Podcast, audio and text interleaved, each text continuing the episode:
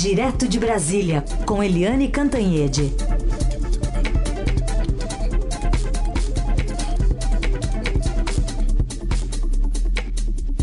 Oi, Eliane, bom dia.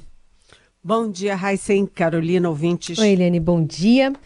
Bom, vou começar contigo sobre esse dado do IDH, porque o Brasil avançou só um milésimo no Índice de Desenvolvimento Humano e ficou com a posição número 79 entre os 189 países mapeados pela ONU está empatado com a Colômbia. Os resultados da educação foram responsáveis por travar o crescimento do índice entre 2017 e 2018, já que os anos esperados de escolaridade e a média de anos de estudo estagnaram. Queria a sua avaliação sobre como esse, esse detalhamento faz um raio-x dos desafios que o Brasil tem pela frente. Pois é, pela frente e o que que também aponta do passado, né?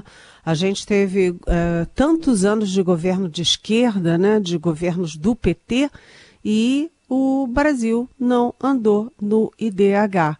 Né? A posição 79 é uma posição muito vergonhosa para um país que tem as potencialidades do Brasil.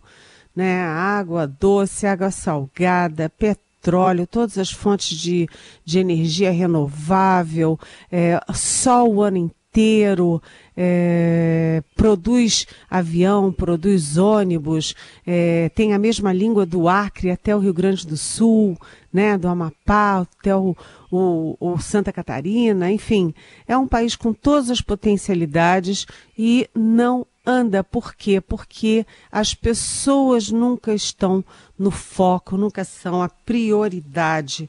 Então a gente tem quase um terço da, das riquezas nacionais, um terço, gente. Quase um terço das riquezas nacionais nas mãos de 1% da população e você mantém é, uma, uma população enorme, miserável. Então, o país, em questão de desigualdade, ele está em sétimo lugar. Ou seja, ele só não tem, só não é um país tão desigual quanto os países da África. Isso precisa mudar. E como muda? Com educação, educação, educação. Precisa vontade política, precisa política pública para dizer: olha, a educação básica brasileira é a prioridade número um do país. Porque se você não der educação de base para as crianças, você vai continuar tendo miseráveis e miseráveis e miseráveis geração após geração. O IDH desse desse ano realmente é um soco no estômago e a gente precisa acordar e fazer alguma coisa para sair dessa situação.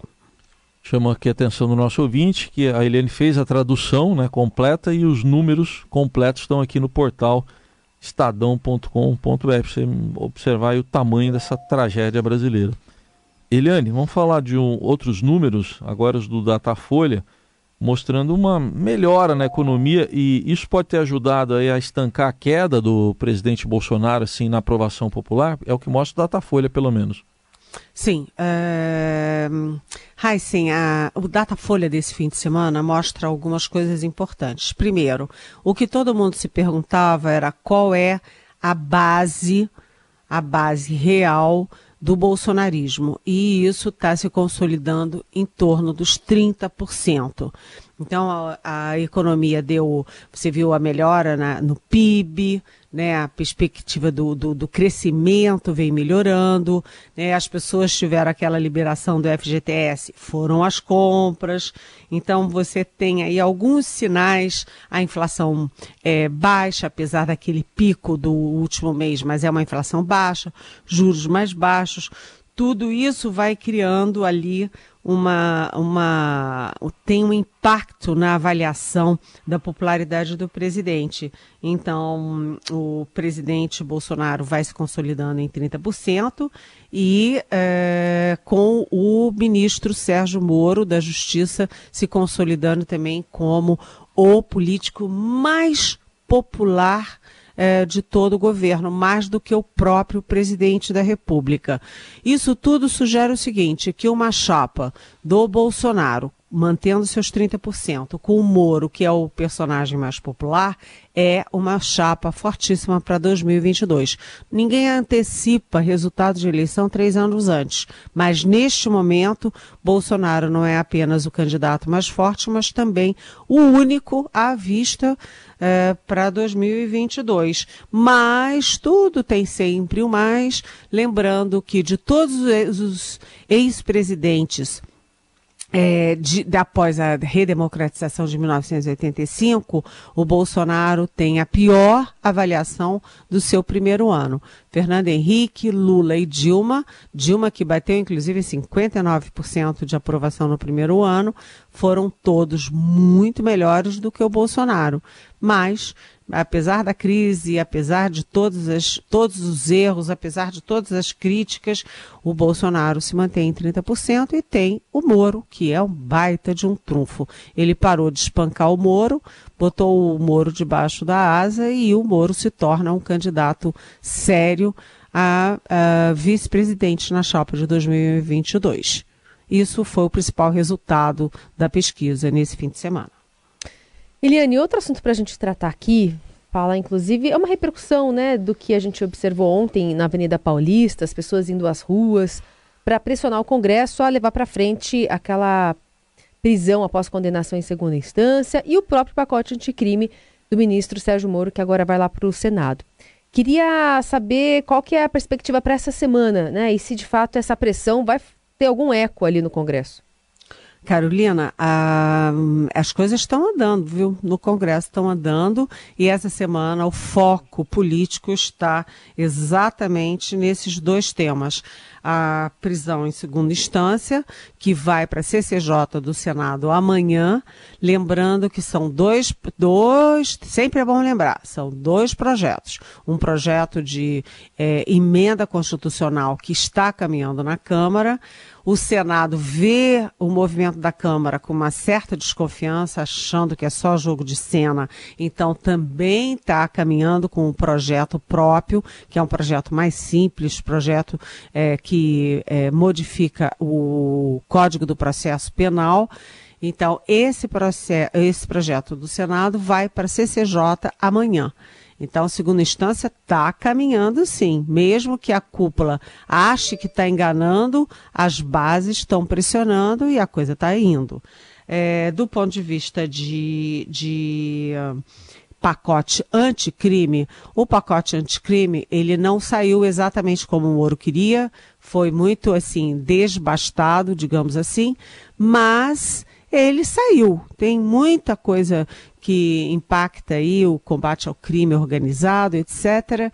E o Moro já sinalizou que prefere manter a aprovação do que já está o que já está na mão, né? Melhor um pássaro na mão do que dois voando, do que tentar mexer e não sabe se lá quando que isso vai ser aprovado. Então ele já admitiu que prefere a aprovação do projeto como está do que ficar protelando, protelando, sabe-se lá para quando. Então é possível que já na quarta-feira uh, a CCJ analise o pacote uh, do, do anticrime e já na própria quarta-feira aí uma pressão também para que saia da CCJ e vá para o plenário do Senado. Então, o Senado no foco uh, e o pacote anticrime e a, a segunda instância na, também ali no foco. Agora, lembrando que a prisão após a condenação em segunda instância estava no pacote anticrime, foi é, separada, está correndo em paralelo, mas olha só, pode até começar a chegar junto, né? Uma puxando a outra. Muito bem. Outro tema, Eliane, amanhã é posse do novo presidente argentino, Alberto Fernandes. O governo brasileiro, pelas informações obtidas até agora, não vai mandar ninguém oficialmente representando o governo, no seu embaixador. E há pouco, saindo lá do Palácio da Alvorada, o presidente disse rapidamente lá para os jornalistas: estou analisando a lista de convidados do país deles, falando sobre a Argentina. Aí ele falou: nosso comércio com a Argentina continua o mesmo, mas aí ele encerrou a entrevista e foi embora. e foi embora. Foi embora. É, é, foi embora deixando essa sensação de que é, isso é, é, vamos dizer assim, ação, isso é reação de menino mimado que bate pé e diz: Não vou comer o mingau. Olha, o Raíssa e Carolina, eu não vou comer o mingau. Você não fez as coisas, vocês não fizeram as coisas como eu queria, então não vou comer o mingau e pronto, emburrei. Porque política externa não se faz assim, não. Política externa, é, você engole um pouquinho de sapo, você pensa em, em perdas e ganhas perdas e ganhos. O que que você ganha mais e o que que você perde com as suas ações. Realmente a Argentina é nosso parceiro absolutamente fundamental, né? É o número um é, do ponto de vista diplomático para o Brasil e o Bolsonaro apor, aprovou, apoiou a reeleição do Macri, que, aliás, aprovou quando já se sabia que o Macri tinha tudo para perder. O Bolsonaro criticou o, a, a, chapa que acabou vencedora do Alberto Fernandes com a Cristina Kirchner. Tá, mas a eleição passou e os interesses entre os dois países ficam. Então, o presidente Bolsonaro disse que não vai na posse amanhã, é, disse que ia mandar o ministro Osmar Terra do, da, do Ministério da Cidadania, que não é sequer um ministro de primeiro time, né? A pasta dele não é de primeiro time. E agora nem isso é um é esbofetear o nosso principal parceiro, o nosso principal é, aliado estratégico, geopolítico, enfim é inacreditável. Os embaixadores estão começando, os embaixadores tradicionais que estudaram a vida inteira diplomacia, é, política externa, estão começando a botar as asinhas de fora e até se manifestando nas redes sociais, porque isso é tão escandaloso que a gente não sabe o que dizer.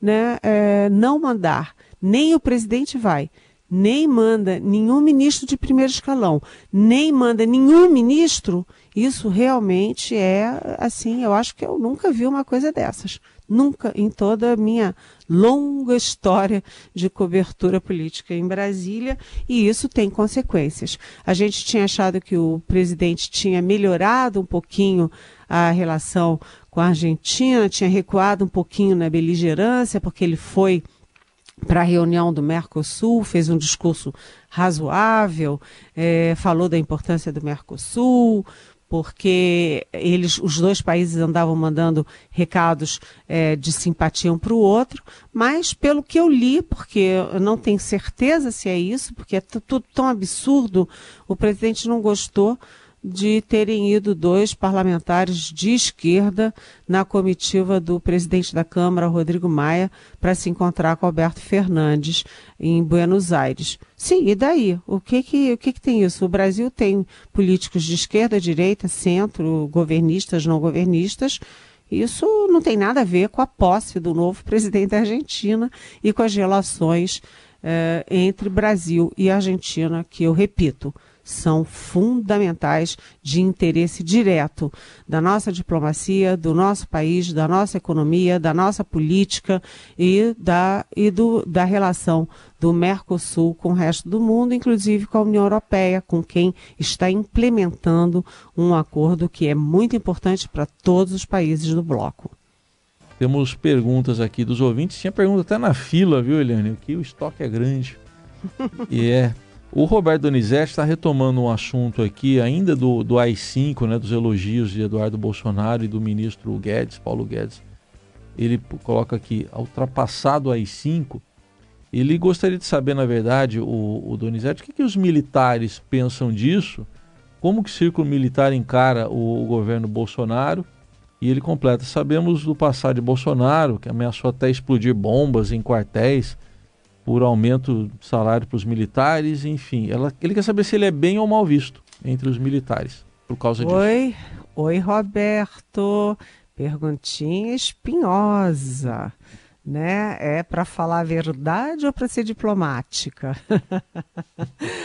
Olha, a verdade é o seguinte: há muitos e muitos anos eu, eu convivo bem com a área militar, sempre tive muito é, acesso, gosto de conversar com os militares, eles são muito estudiosos, muito aplicados.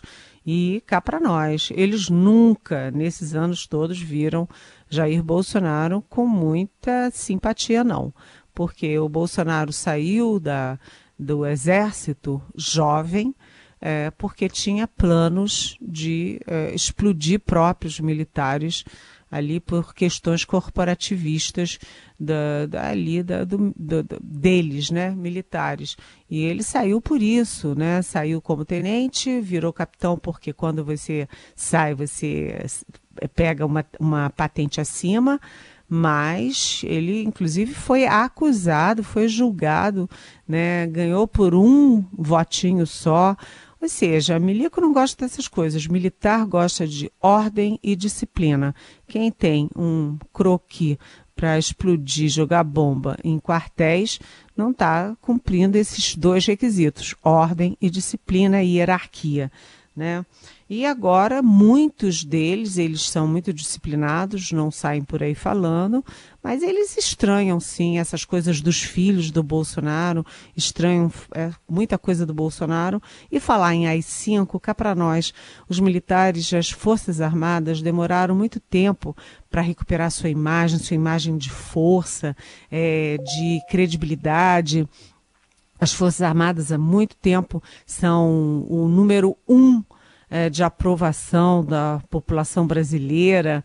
Eles não querem ficar falando em AI-5 e essas coisas que eles sabem que não tem viabilidade nenhuma e que arranham a imagem deles. Roberto. Viu, Roberto? Muito bom.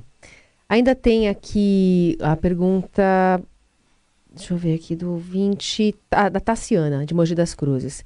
Bom dia, Eliane. Você não acha que essas declarações também, né, como do AI-5 do deputado Eduardo Bolsonaro, são mais uma tentativa de tirar os holofotes de histórias com as declarações do porteiro quanto ao caso Marielle? Eu penso que é, está na hora de vermos isso como desvio de, de atenção.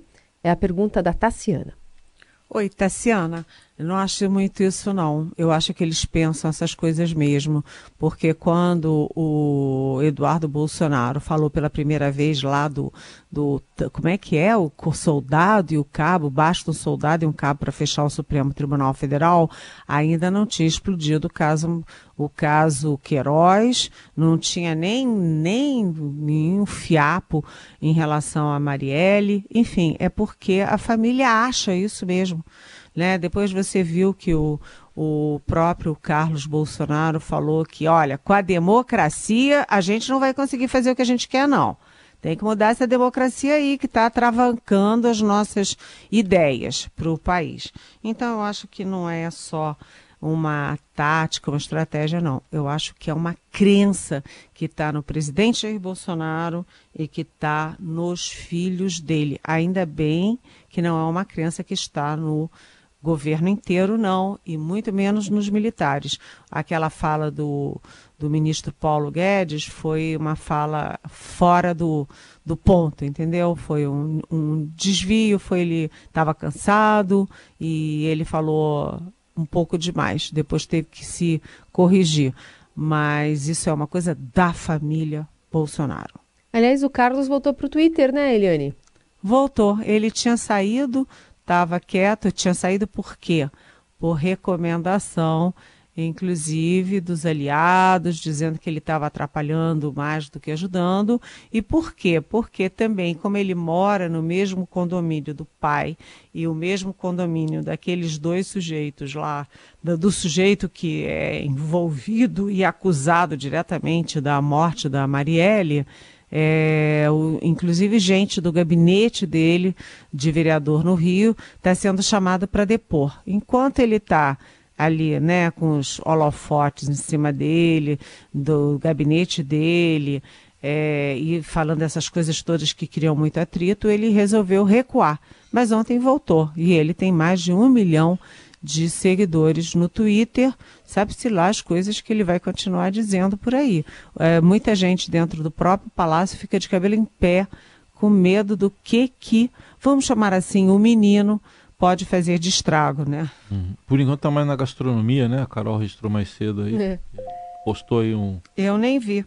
É, é um vídeo de um chefe, na verdade, com uma. fazendo um. Como se fosse uma mágica ali com uma farinha na mão, faz um efeito assim de. Apareci. Uhum. Tá? tá bom. É. Tá bom. tá bom. Tá bom, enquanto for assim, tá bom. Aproveitar, tem mais uma pergunta aqui, do Clóvis, você falou agora do Paulo Guedes, né, Eliane? Ele está dizendo que o Chile cortou 50%, em 50% dos salários do legislativo, do executivo, depois das manifestações, e que o ministro Paulo Guedes usou muitas vezes o modelo chileno para justificar a mudança na Previdência. Ele pergunta se não é o caso dele sugerir também esse corte aqui para o Brasil, Ele é bem humorado. Bem-vindo. Um pouquinho de bom humor é bom. É, aqui no Brasil, a gente passou pela reforma da Previdência e tinha três reformas engatilhadas: a tributária, a trabalhista e a administrativa. A trabalhista, que mexe com salários, é, e a, a, administrativa que também mexe com salários, com horas extras de funcionalismo, o Jair Bolsonaro chamou o Guedes assim, Guedes, deixa isso para lá, tá? É, põe, põe ali na gaveta, esquece um pouquinho, não está na hora de mexer com isso, não. O presidente Jair Bolsonaro vem do serviço público, ele é corporativista, todo mundo sabia disso, inclusive o Guedes. Então aqui não vai ter corte assim, não. O máximo é fazer alguns ajustes, como foi na reforma da Previdência. Muito bom. Essa é a Eliane Cantanhede conosco aqui no Jornal Dourado. Volta amanhã também respondendo as perguntas dos ouvintes. Lembrando que esse quadro também fica disponível é, em podcast, só procurar ali por Pergunte para Eliane.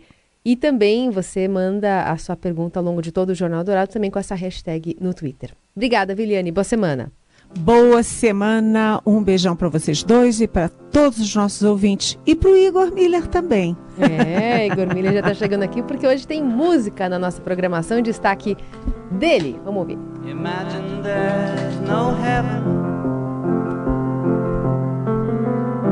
It's easy if you try.